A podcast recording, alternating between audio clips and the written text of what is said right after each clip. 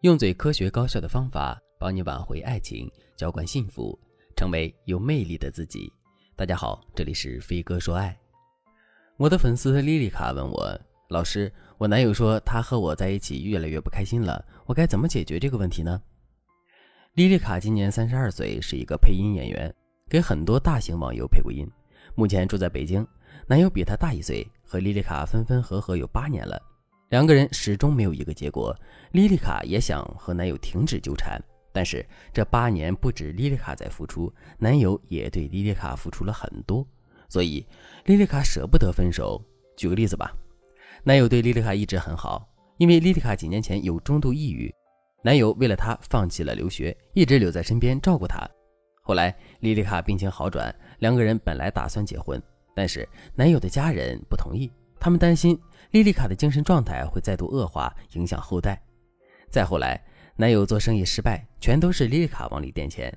两个人这种互相报恩型的感情虽然越来越平淡，但是尚在稳固。可是近两年，男友的医疗公司赚了不少钱，他接触的人多了，就对莉莉卡颇有微词。他总说莉莉卡从来不给他肯定，说莉莉卡过于低沉，情商不高。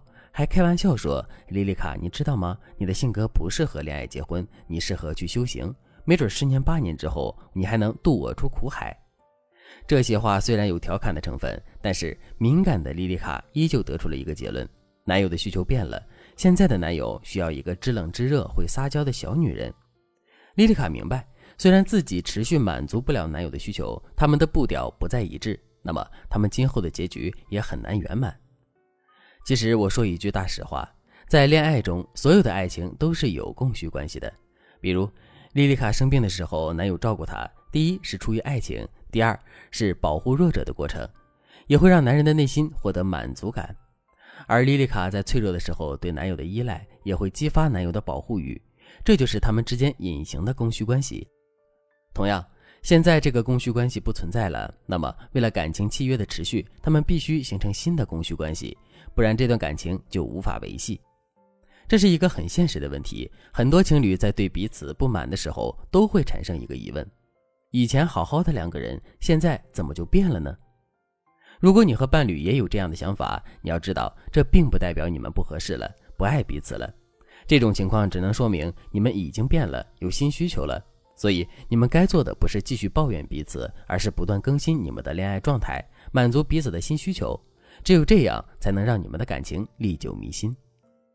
如果你无法探知对方的新需求，或者你面对对方的嫌弃、挑刺，甚至分手暗示无计可施，那你可以添加微信文姬零三三，文姬的全拼零三三，我们有专业的团队帮你解决各种婚恋问题，让幸福一直伴随你。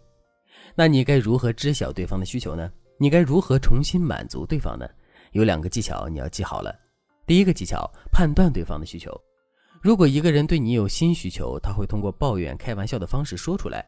比如，莉莉卡的男友就会说：“我合伙人的老婆天天给他打电话，他嘴上说很烦，可是我知道他心里挺高兴的。”其实，男友这句话已经把需求表现得很明显了，他需要女友关心自己。当然，不是所有人都能如此明白的表达需求。有些人他有需求就是不说，总是让你去猜。如果你搞不清楚对方的意图，那你就去提高自己的情绪价值，这样对方的需求就会很快暴露出来。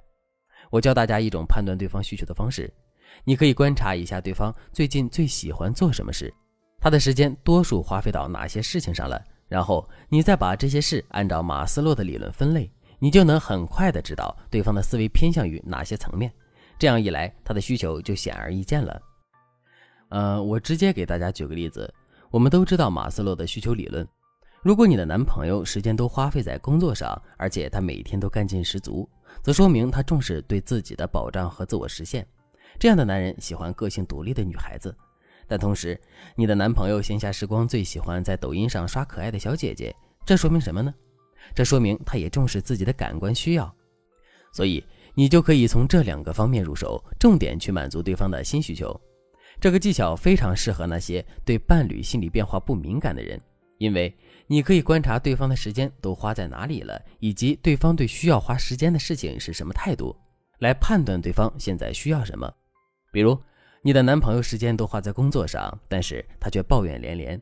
这时候你就应该明白，他重视自我保障，但是这份工作并没有让他得到自我实现，或者是这份工作没有让他得到尊重，你就要提供他缺失的部分，给予他认可和鼓励。如果你能这么做，他就离不开你了。判断对方的需求是修复情爱关系中必不可少的一环。如果你能学会使用这个方法，那么男人任何蛛丝马迹的变化都逃不出你的掌心，你总能在第一时间掌握他的思维动态。所以大家要对这个技巧用点心，好好学习。第二个技巧，引导对方满足你的需求。大家要记住，爱情是双向奔赴才有意义。如果对方有需求需要你去满足他，那么对方也有义务满足你的需求。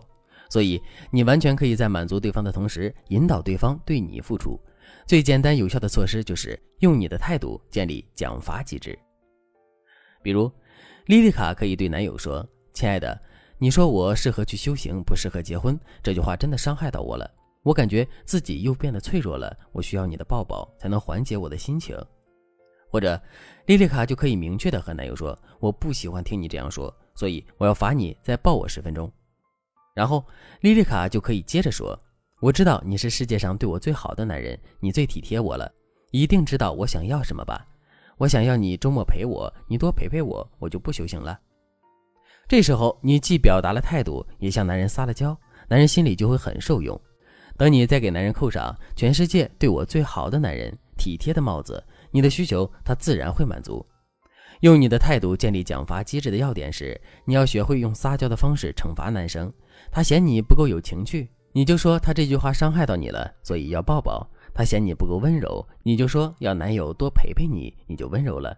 这招对于克制男生的抱怨几乎百分之百有效。你一定要学会这个小话术。总之，爱情的供需矛盾在任何时期、任何地点都存在。